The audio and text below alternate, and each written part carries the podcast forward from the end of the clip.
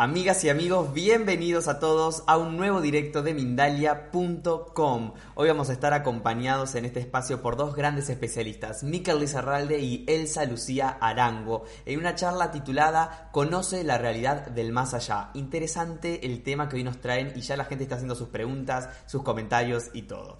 Miquel es uno de los medios más reconocidos de habla hispana. Eh, Lucía, Elsa Lucía es médica especializada en medicinas alternativas y en apoyo de procesos de duelo. En un minuto le doy la bienvenida a nuestros invitados. Quiero saludarlos a ustedes que están del otro lado y recordarles que estamos en directo a través de nuestra multiplataforma. Así que saludos a la gente de Facebook, YouTube, Twitter, Twitch, Boundlife y más plataformas también. Recordar que esto lo pueden disfrutar en diferido a través de nuestra multiplataforma y también a través de nuestra emisora Mindalia Radio Voz 24 horas de información consciente en www.mindaliaradio.com. Saludo a la gente que nos saluda en el chat y les recuerdo que pueden hacer sus preguntas. Y ahora sí le voy a dar el paso totalmente a Mikel Lizarralde y Elsa Lucía Arango, aquí ambos en Mindalia juntos. ¿Cómo están chicos?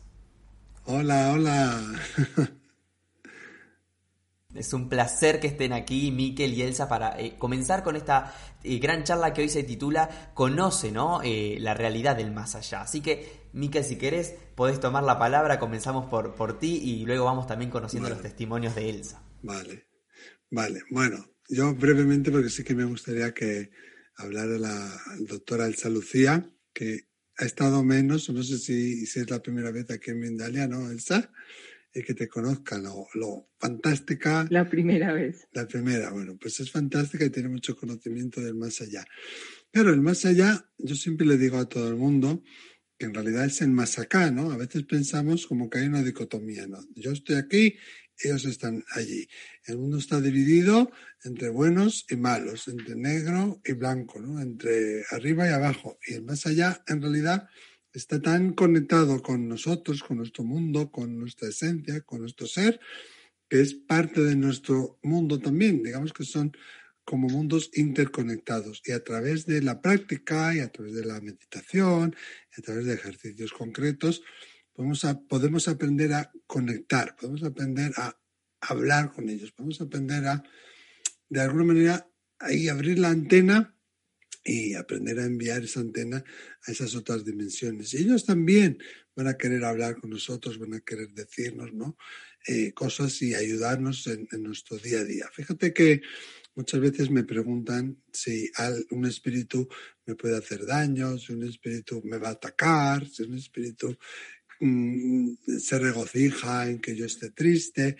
Y en realidad esas cosas no existen en el más allá, no, no existe esa forma de entender el mundo como nosotros lo entendemos. No lo sé, creo que la doctora Elsa Lucía estará de acuerdo conmigo, luego nos lo contará, pero en realidad lo que tenemos que pensar es que nosotros pasamos de acera, cruzamos la carretera y en un lado de la carretera teníamos este cuerpo y necesitábamos este cuerpo en el otro lado ya no lo necesitamos, ¿no? Como un conductor que aparca su coche y se baja del vehículo, pero sigue siendo el conductor y quizá en otro momento, en otro punto, volverá a elegir, volverá a, comprar otro vehículo, pero no lo necesita para seguir viviendo, ¿no? Y más allá, eh, bueno, pues también tienen sus áreas de descanso, sus áreas de, de aprender, sus áreas de estudio, sus áreas de, de sanación, como si fueran hospitales, aunque no son como aquí, ¿no? Como aquí lo, entendemos. No sé cómo lo ve el Lucía, la doctora Elsa Lucía. Bueno, hola, un saludo para todo el mundo. Y si permites, me permites, Miquel, yo quiero saludar a un grupo especial de la gente que nos escucha. Claro. Eh, es el grupo que está en duelo.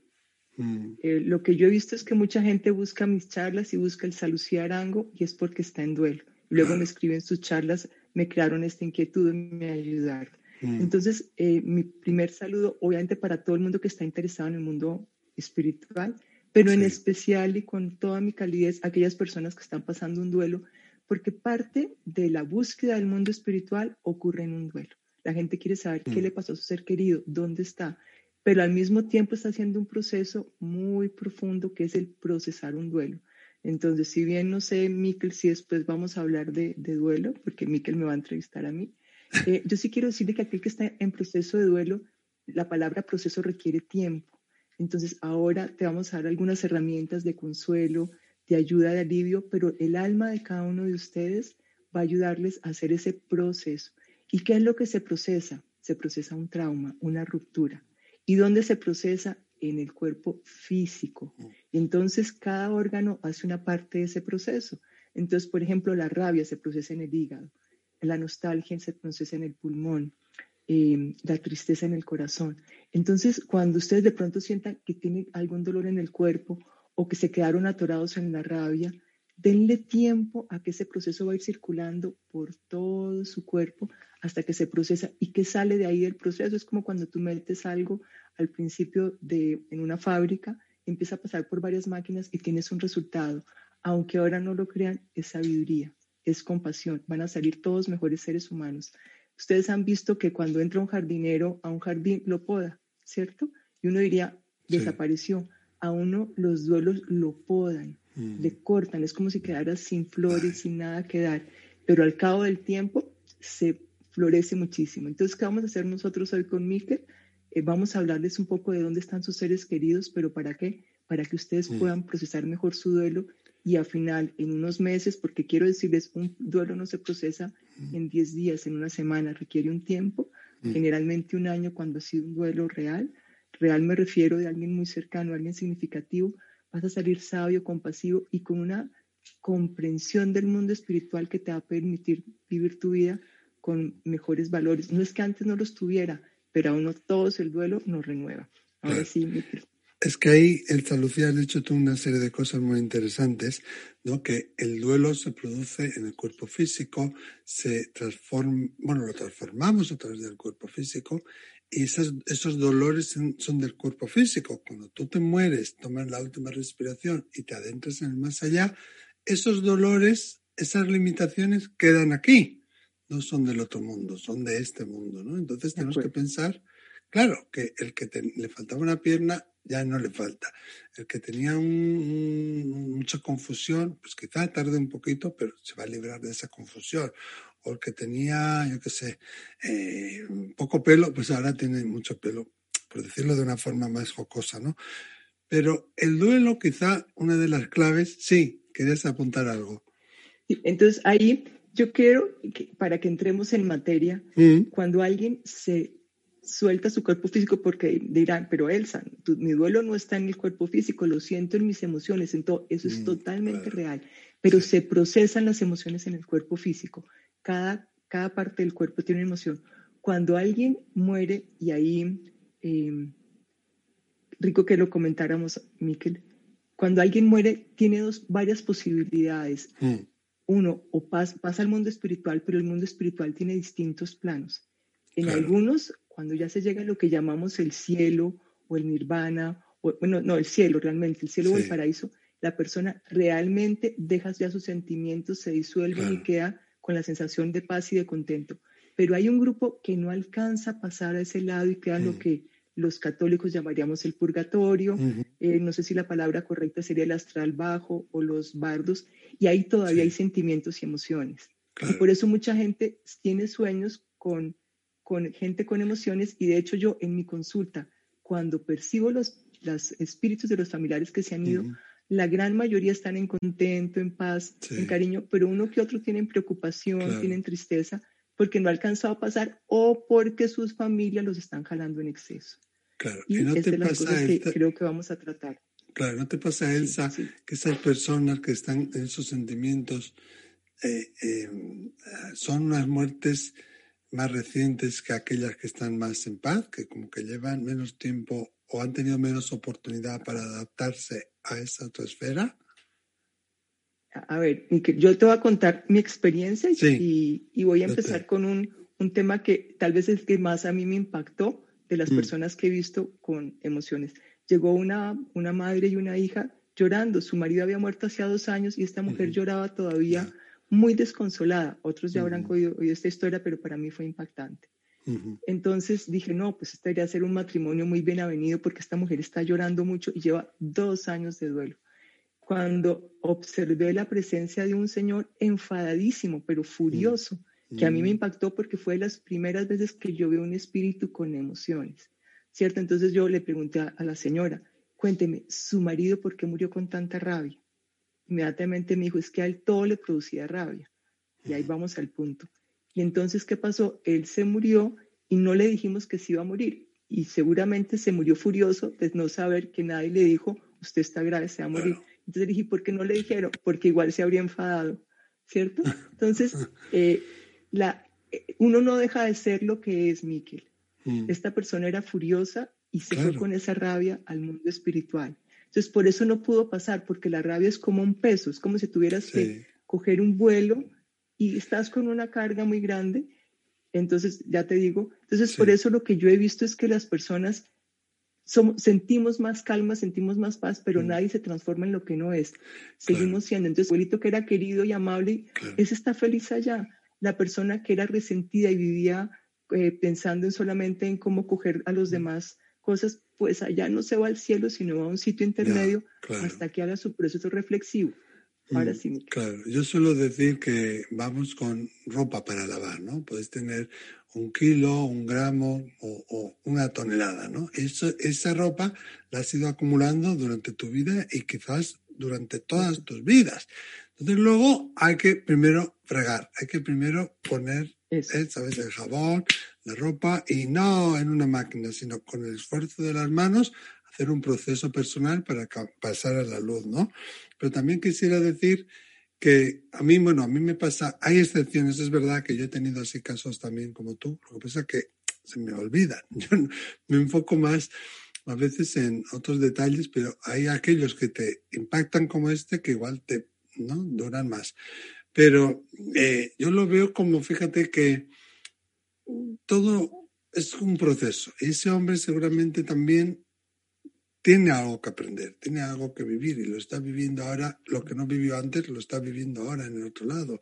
Y ahí me parece súper importante remarcar que no vayamos a ocultar, ¿no? Que alguien ha muerto, vayamos, o sea, que alguien está enfermo, que va a morir, vamos a decírselo, vamos a ayudarle, vamos a acompañarles.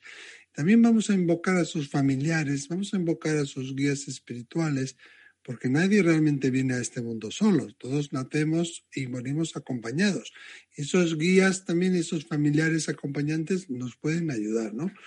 Y sobre todo, otra cosa que decías antes que yo quería apuntar del duelo, no negarlo. Si tú tienes unos sentimientos, si tú tienes unas emociones, permítete vivirlo, ¿no? Deja que, que, emanen a través de ti.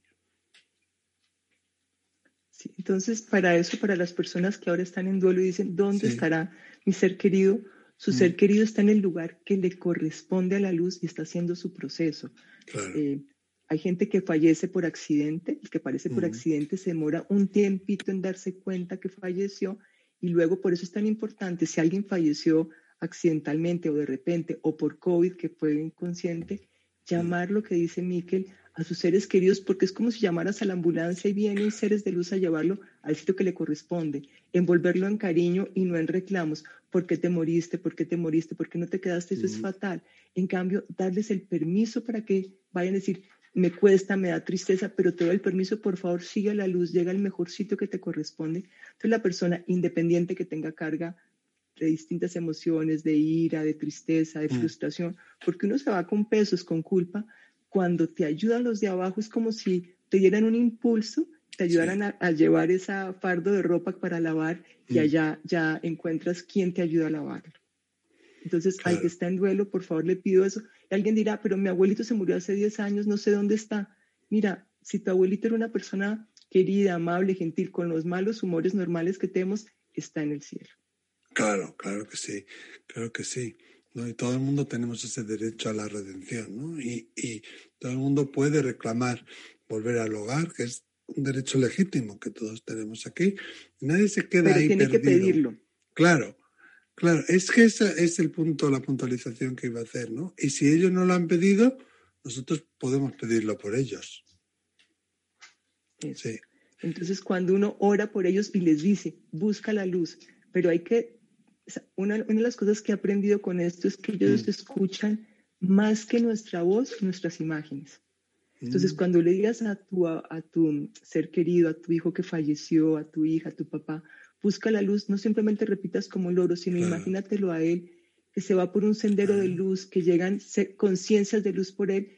Eso lo va a entender él mucho más porque el lenguaje es mucho tú lo habrás oído, Miquel, no solamente escuchamos acá, sino que vemos imágenes preciosas o difíciles y ellos lo encuentran, entonces así estás ayudando a pasar al ser querido. A mí me llega gente, no, pues yo vivo en un país que vivió violencia, mira, a mi hermano lo secuestraron, no sé cómo está, y a veces hemos encontrado mm, espíritus mm. que llevan tiempo sin poderse liberar, pero apenas escuchan las sugerencias, las mm. visiones de amor, la persona se libera de donde está y pasa. Claro. Y una última cosa, que te pena te interrumpa, Miquel. No, no. Eh, no se preocupen si ustedes dicen, ay, pero hace tanto tiempo se murió allá ese espacio de que ustedes dicen, no estuvo 10 años, digamos, atrapado en un sitio en que lo secuestraron, o no estuvo 15 años, no. Allá el tiempo se ve muy distinto y todo está manejado con la misericordia divina. O sea, cada persona donde está, está con las posibilidades de aprender. Y lo traen al sitio exacto, por ejemplo, en la presencia de un mío, cuando ya es el momento para que haga su trabajo de irse a la luz. Claro, me encanta lo que estás diciendo porque estás diciendo muchas cosas iguales a mí, pero con otras palabras, ¿no? Yo suelo decir la gracia divina, tú dices la misericordia divina. Me, me encanta. Y fíjate que eso de, de visualizar, yo lo hacía instintivamente desde niño, pero sin saber qué es lo que estaba haciendo. Era, ha sido como un momento de clic, ¿no? de ajá, de darme cuenta. Tuve un caso así súper difícil de una persona conocida que había hecho una cosa mal. A veces cuando haces las cosas mal o tienes un secreto muy grande, muy grande, muy grande, pues no vas a la luz directamente. ¿no? El, el, secreto también te jala, ¿no? Como decís vosotros. Por eso mucha gente también se desahoga en el final de vida, ¿no? Y cuenta todo. Esta persona vino a confesar un pecadito que había hecho, unos papeles que había cambiado, me dijo dónde estaban que había falsificado, perdón, me dijo dónde estaban los papeles. Yo me acuerdo que yo le estaba visualizando, ayudando a que fuera la luz y me visualicé como si fuera una excavadora que le, que le llevaba, pero una excavadora de luz, ¿no? Y luego un, y visualizas como todos sus seres queridos le ayudan, le recogen, le, le abrazan, le dan la bienvenida.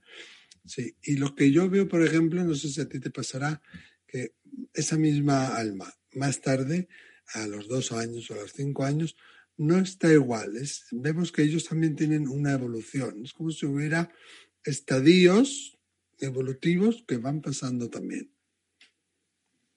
Eh, eh, me pasa lo mismo. Si te parece, para esta charla y sin que estemos sembrando de que estamos diciendo eso es así, ¿te parece que diferenciemos alma de espíritu? Vale. ¿Tú cómo, cómo lo diferenciarías? Dentro de lo que yo digo, pero como les digo es simplemente semántica, para otros dirán el espíritu y el alma.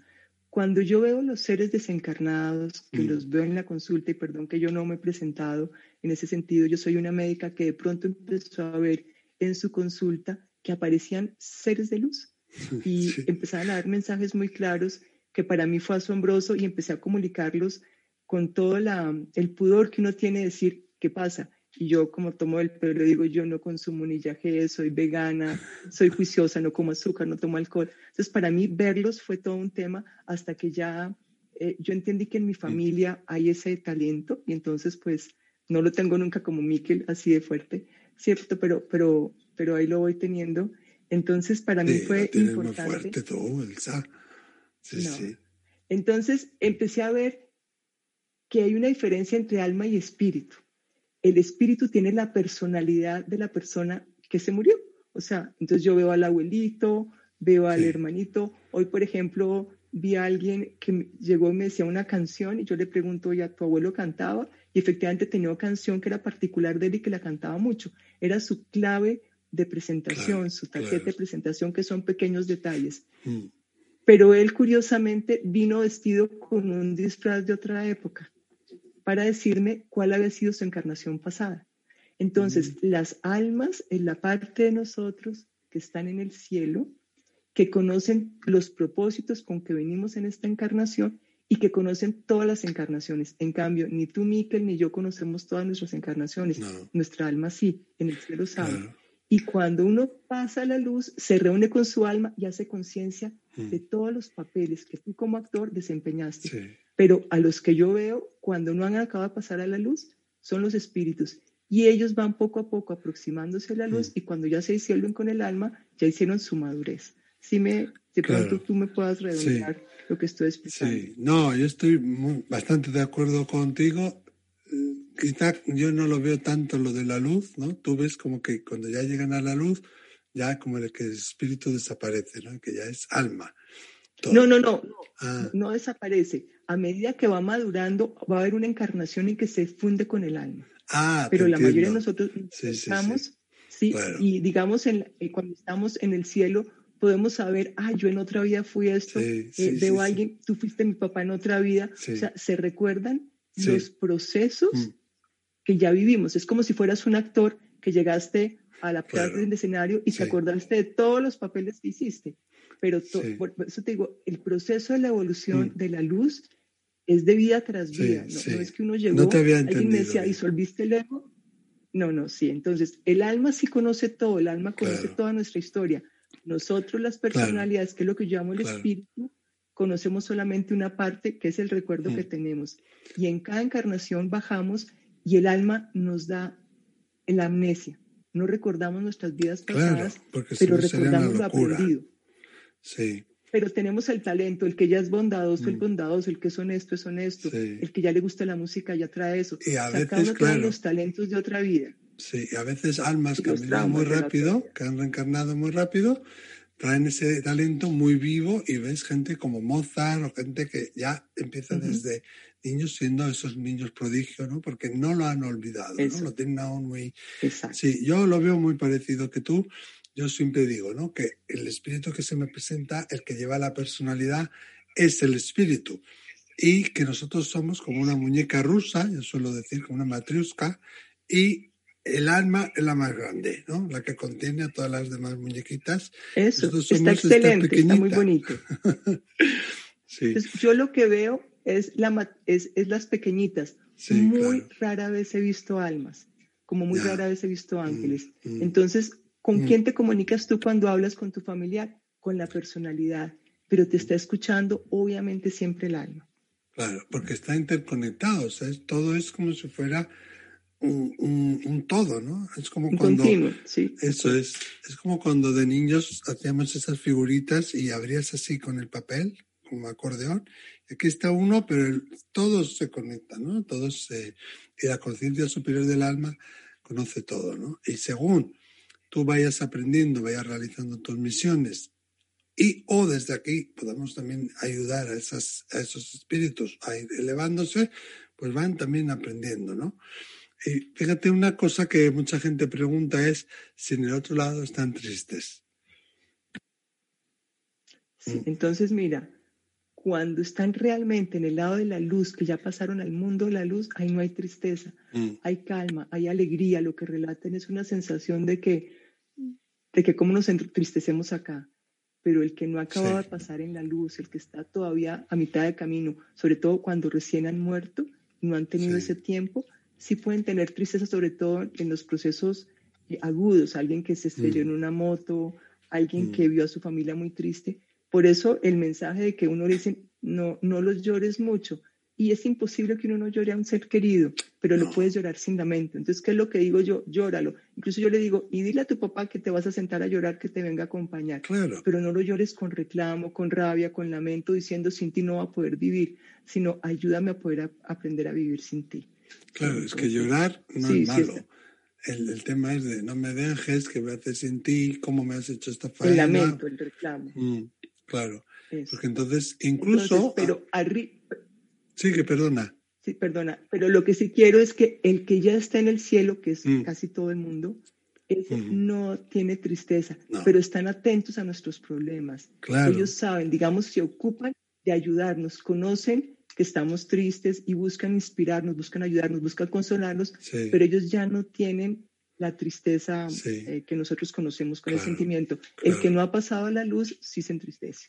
Claro, y muchas veces nos encontramos con personas que tienen mucho lamento y su ser querido de repente decide marcharse sola, ¿no? Estás todos los días, un año, día y noche, al lado de tu madre y te vas un momentito a hacerte un café o un momentito al baño y es entonces cuando tu ser querido se va.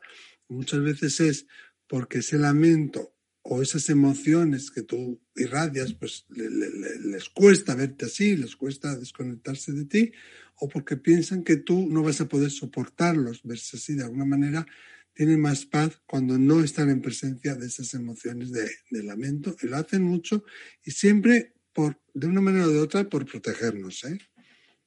Mm, eso es muy habitual. Sí. Elizabeth Kubler-Ross tiene una historia muy bonita de una niña que ya estaba con cáncer y le dice a Elizabeth, em, yo ya me voy a ir, Elizabeth, pero estoy esperando que mi mamá se vaya un rato para poder hacerlo porque no lo puedo hacer delante de ella. Y era una niña chiquita, diciéndole a Elizabeth, mm. y efectivamente la mamá salió una vuelta y la niña se murió.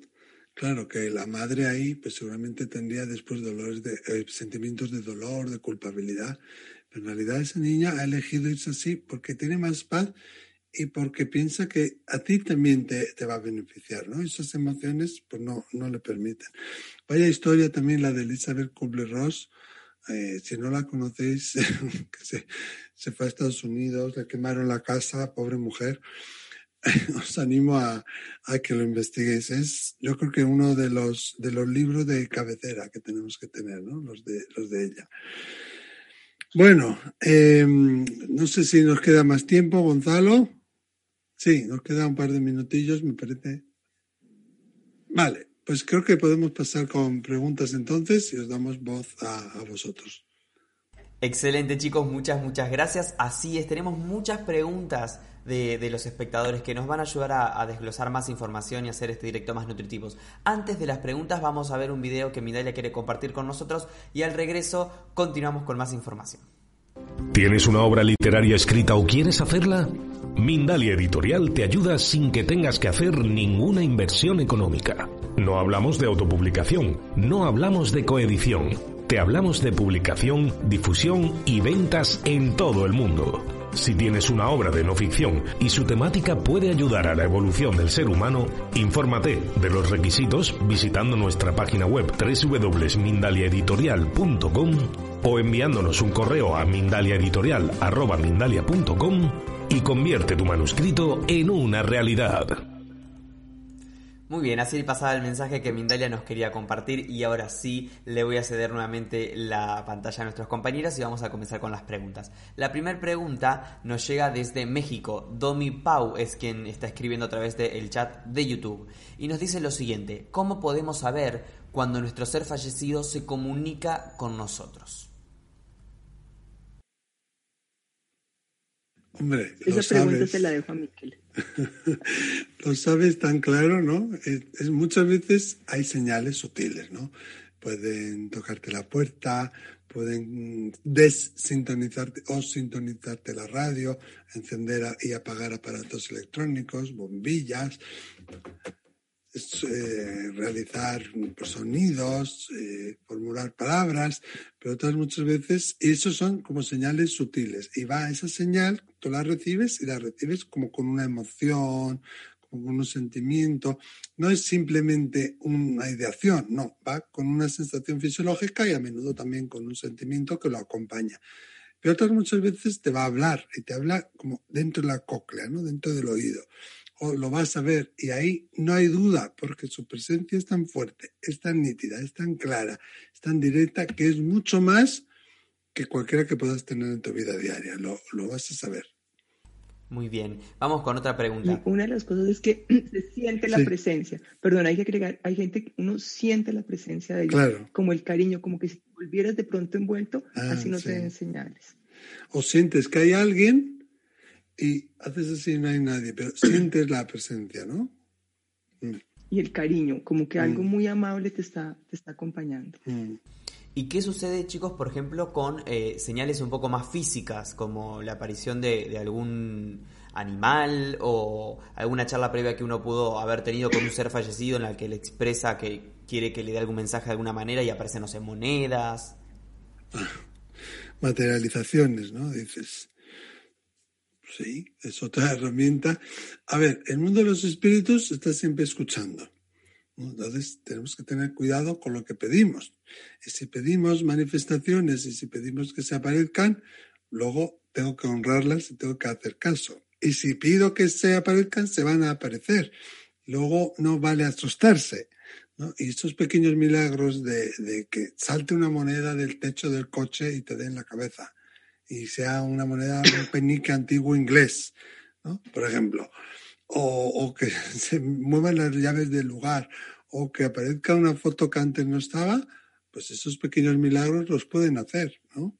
Entonces, tenemos que tener cuidado con qué pedimos y, de cómo lo pedimos, porque ellos van a interactuar, ¿no? Y sobre todo, si tenían un carácter como juguetón, que sepáis que ellos siguen con su carácter y van a hacer esas manifestaciones.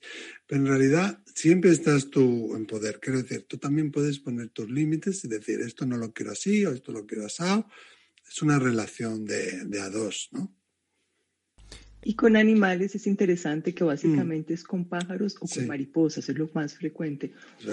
Porque, pero no es que, ahí quiero aclarar, la persona no es el pájaro, ellos inspiran al pájaro a moverse, porque él puede, puede escuchar como esas instrucciones, ¿cierto? Inspira a la mariposa que de pronto se le para una mariposa acá. Mm. He tenido gente que me dice, mira, una mariposa se paró en el paral de mi, de mi carro y me acompañó hasta la consulta. Pues sabemos quién es porque la mariposa no dura. Entonces son los dos especies de animales que más he visto. O sea, nadie he visto que se haya comunicado con una culebra pero pájaros y mariposas. Eso de pájaros, mariposas, a veces libélulas, a veces eh, mariquitas. Insectos, insectos, sí. Sí, sí, sí, pero pájaros y mariposas muy habitual. Fíjate, quiero contar brevemente dos casos.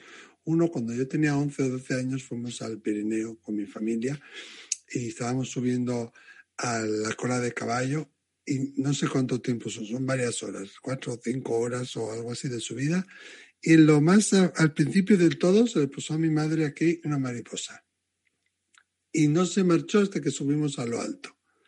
Estuvimos varias veces a punto, porque mis padres tenían una edad, de no seguir subiendo. Y decía mi madre, no, no, esta mariposa quiere que yo vaya. Y sí, lo hicimos. Y ayer me pasó que yo donde tengo mi consulta, tengo un jardín detrás y en primavera anidan los pájaros y cantan los pájaros, hay muchos pájaros.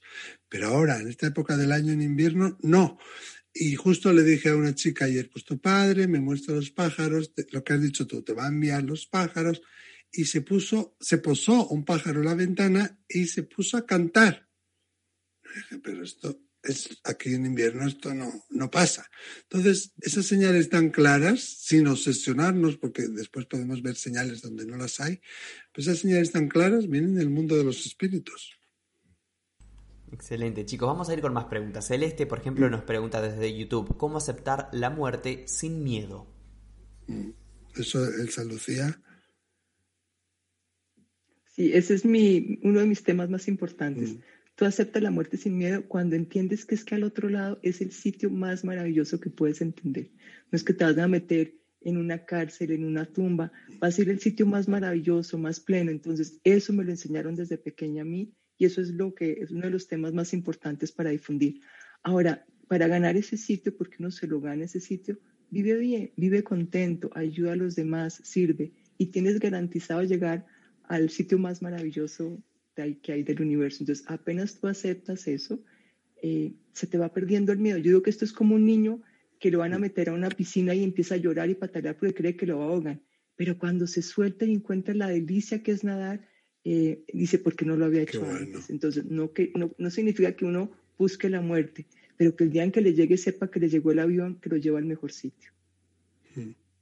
Excelente, gracias Elsa. Vamos con la pregunta de Matilde Flor, eh, a través de YouTube desde España. También agradecemos la donación que hizo Matilde. Y dice, sé que mi hija está bien en su cielo y he aprendido a vivir con ello. Son casi ocho años, pero todavía tengo días en que me derrumbo. ¿Qué consejo me podrían dar? Saludos y gracias, un gusto verlos. Hombre, tú eres la experta en duelo, ¿no? sí, sí, sí. Mira, el duelo es así. Uno no termina de procesar un duelo. Esto no es como armar una bicicleta y se acaba de armar y periódicamente salen tristezas y puede ser que tu papá se murió hace 10 años y estuviste 10 años bien y tu hija. Entonces, derrumbarse, eso es que la amaste.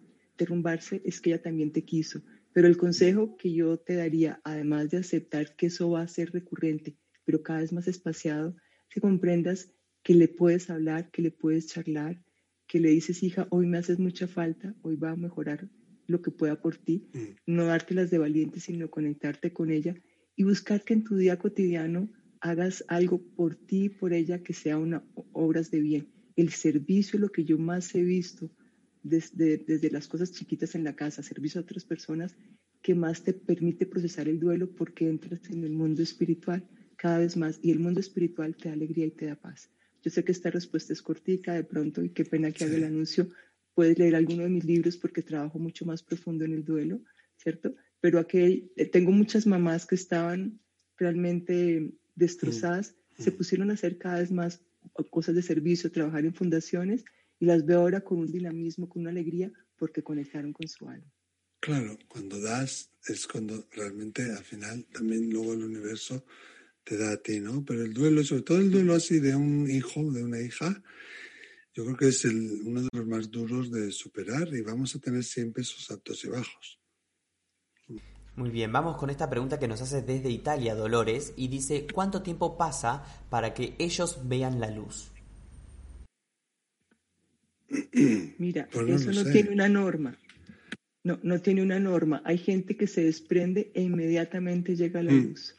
Sobre todo si tiene unas creencias religiosas fuertes, si ha sido bondadoso, si cree en mm. Dios. Eso y las prácticas que ha llevado va, se va directo y puede ser décimas de segundo. Eso me lo han dicho eh, no solamente mis espíritus que he visto, sino que lo he leído de medios muy importantes. Pero otra gente se demora, depende de su carga emocional, de sus mm. tristezas, su sensación de fracaso, su culpa, o de la familia, y que él se queda tratando de aconsejarlo, de, consolarlos. Pero ojalá, y por eso vale la pena que nosotros los que estamos acá mm. hagamos práctica de morir. Los budistas hacen la práctica de morir, ensayan qué pasaría si hoy me muriera, es inmediatamente dirigirse a la luz. Es como tú dijeras, si yo mm. tuviera que ahora ir al mercado, ya conozco el camino. Entonces, hacer esa práctica mm. permite que en el momento de la muerte la confusión no te lleve a la oscuridad, sino que te lleve tu conciencia a la luz. Claro, sí, sí, qué buen consejo, eso deberíamos practicarlo todos, ¿no?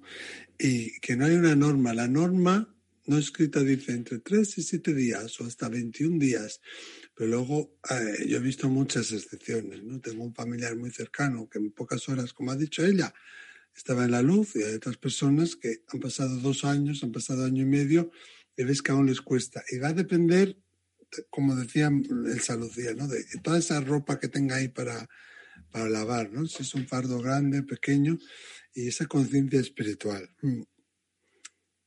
Perfecto, vamos con la pregunta de Fiorella Cárdenas. Ella está en Perú y a través de Facebook nos deja el siguiente comentario. Sentir paz al recordar a nuestros seres queridos que han partido es señal de que están en ese estado de paz realmente. ¿Qué me podrían decir? Hombre, yo creo que sí, ¿no? Y que tú estás bien, que tú estás en paz con ellos. Yo pensaría que es que tú estás haciendo un buen proceso. La persona que siente en paz es que no tiene deudas con la persona que se murió, que vivió a cabalidad su vida y que ha hecho un proceso interior. Y por favor, el que no esté en paz, no sienta que le estoy diciendo usted no ha hecho proceso interior, sino que cada uno lo hace diferente y que no, no creaste apegos excesivos, porque los duelos más grandes tienen que ver porque que además de amor hubo apego. Y esto no es regaño, o sea, esto mm. no es regaño para el que tiene apego, pero decir, tengo que ir entendiendo la diferencia entre amor y apego. Todos mm. tenemos un poco de apegos cuando hacemos vínculos, pero cuando dependemos del otro y decimos, es que sin ti no puedo vivir, es que sin ti no puedo hacer nada, pues ahí configuramos una codependencia y un apego. En cambio, si uno siente paz, sabe que aunque la persona se murió, ella puede seguir asumiendo su vida. Además, es maravilloso todas las canciones de pop hay.